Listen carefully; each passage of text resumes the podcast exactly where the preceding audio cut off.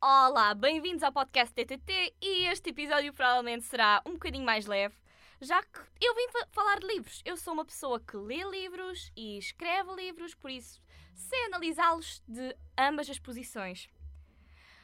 E considero que ler bastantes livros para conseguir falar do assunto de uma maneira interessante.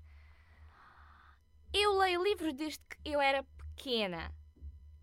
Nem é livros. Eu, eu estava aborrecida, conseguia pegar numa caixa de cereais e ler os ingredientes. Tão aborrecida era a minha vida. E quando uma pessoa cresce a ler assim tanto, os personagens de livros são de certa maneira o seu exemplo. Por exemplo, um dos meus maiores exemplos, o personagem de D'Artagnan, de Os Três Mosqueteiros. Eu queria ser como ele e acho que até o consegui. Não, eu não consegui um grupo de muito bons amigos e a fama de ser uma pessoa excelente naquilo que eu faço, mas consegui problemas de raiva e um temperamento explosivo. Já é bom, hein? No geral, personagens deste, de- eh, desse tipo são as minhas preferidas. O mais interessante que eu acho são personagens desse tipo escritas por autores homens.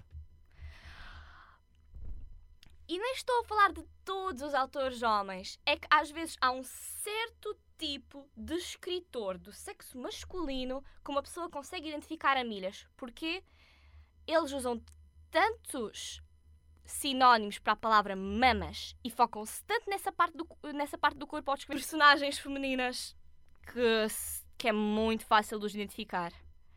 E às vezes até parece que estão a sobrecompensar, de certa maneira. Por exemplo, o livro de, do Padrinho, de Mário Puzo, começa com uma descrição dos personagens, em que nós muito rapidamente descobrimos que o, que o personagem do filho mais velho, Sonny, tem qualidades masculinas enormes. Não, literalmente há uma frase em que se diz que a sua alma era tão grande como o seu órgão. Acho que alguém estava a compensar, não é? No geral, eu não tenho preconceito para com quem, para com quem ler. Mas se há ah, e o- ah, no geral eu não tenho preconceito para que autores ler ou que livros ler, mas se há algo em que eu geralmente não toco são livros de romance. E livros de romance de um certo típico. de- e livros de romance de um certo tipo. Se vocês forem ao continente, têm lá a seção de livros, não é? Alguns estarão os materiais escolares, ao pé ficam livros de culinaria e de autoajuda, livros infantis. Na prateleira em baixo dos livros infantis estarão os livros para mães. Aqueles com um homem de tronco nu na capa e uma mulher de, uma, uma mulher de cabelo comprido debruçada sobre ele. Eu tentei ler livros desse tipo, para ser sincera, e às vezes até são interessantes. Se uma pessoa quer uma leitura leve, só para fugir do, do mundo em que estamos por, por algumas horas, perfeitos. Mas se uma pessoa tem a mania de analisar tudo o que lê, isso transformará-se em algo extremamente estranho. É incomparável a quantidade de vezes em que nesses livros é, descrevi, é descrito algo tão inconsequente como o toque ou a quantidade de vezes em que uma rapariga apaixona-se por um homem à primeira vista. Porquê? Porque ele é tão másculo.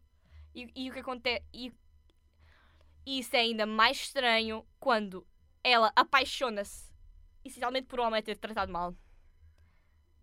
Por exemplo, algo que acontece em livros como 50 Sombras é quando o homem despreza a mulher com a qual ele está e isso é mostrado como sendo amor. Ou quando o homem põe pessoas como os seus guardas, porque geralmente são homens ricos, a seguir eh, a mulher com que está.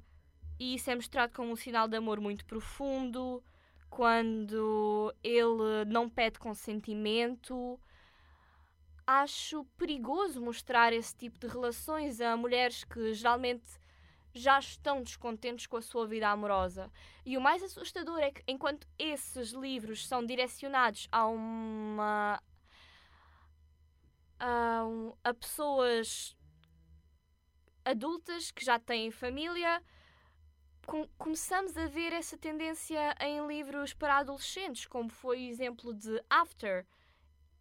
É que se o gajo tem um, tem um sotaque britânico, isso não lhe permite ser um. muitas vezes até um violador ou uma má pessoa uma, e, e ter uma permissão infinita para ser o herói, para ser o herói, o herói, da história. Não é proibido escrever histórias sobre personagens que têm traços de personalidade negativos, mas esses traços têm sempre de ser analisados em vez de serem aceitos como algo normal, simplesmente nunca serem nunca se falar sobre eles no sentido negativo, porque se um homem ignora a opinião do, da mulher com que está, não é um homem, não é necessariamente um homem bom faz dele é, algo, é uma pessoa com qual será difícil de, de estar. Eu acho.